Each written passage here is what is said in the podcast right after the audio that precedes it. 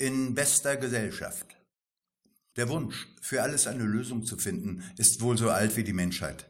Meist wurde sie auch gefunden. Allerdings ist es heute nicht mehr so aussichtsreich, Antworten auf die Fragen der Wirtschaft, der Zusammenhänge, Konsequenzen und was auch immer zu entdecken.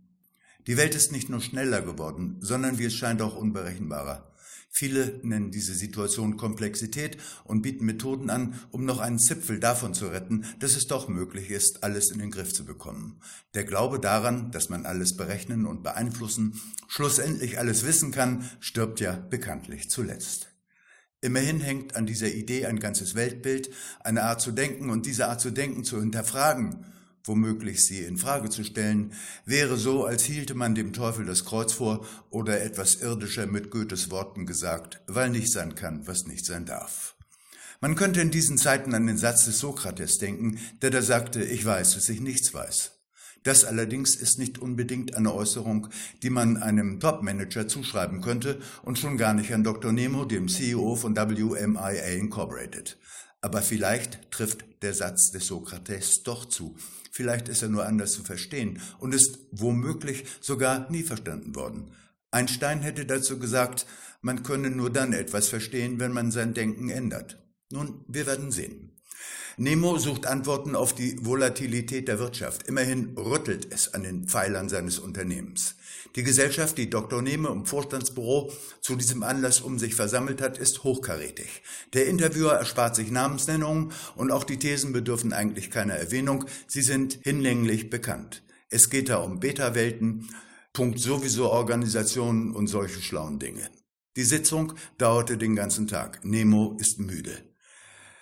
Nemo, meine Damen und Herren, herzlichen Dank für heute. Dann geleitet er die Gelehrten hinaus und fällt erschöpft in seinen braunen Ledersessel. Verblieben im Büro sind Elvira und der Mönch Andrea. Andrea, war anstrengend heute? Nemo, anstrengend war es nicht mit den Herrschaften. Es war ermüdend. Andrea, waren doch interessante Überlegungen. Nemo, es war mehr vom Gleichen. Alter Wein in neuen Schläuchen. New Work zum Beispiel. Andrea, Du meinst, die Berater wissen genauso wenig wie wir?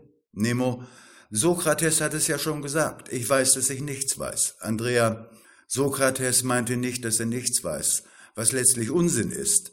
Denn wenn er nichts weiß, kann er auch nicht wissen, dass er nichts weiß. Aber über diese eigentlich logische Betrachtung geht man ja gern hinweg. Interviewer, hm.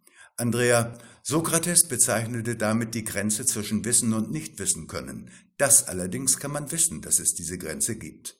Nemo, und was bedeutet das? Andrea, Sokrates bezog sich auf das Wissen über die Tugenden des Menschen und die Erfahrung des Nichtwissens auszuhalten, bedarf es der Demut, jedenfalls in unserem Glauben.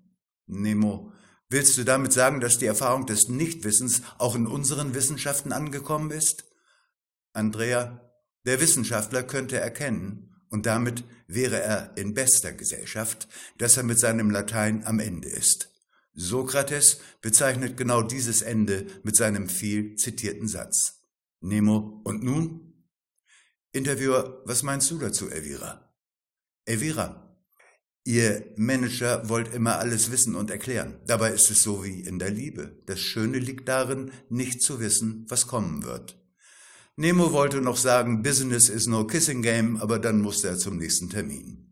Wie es nach diesem Ausflug ins Denken mit Dr. Nemo weitergeht, erfahren wir wie immer am nächsten Dienstag.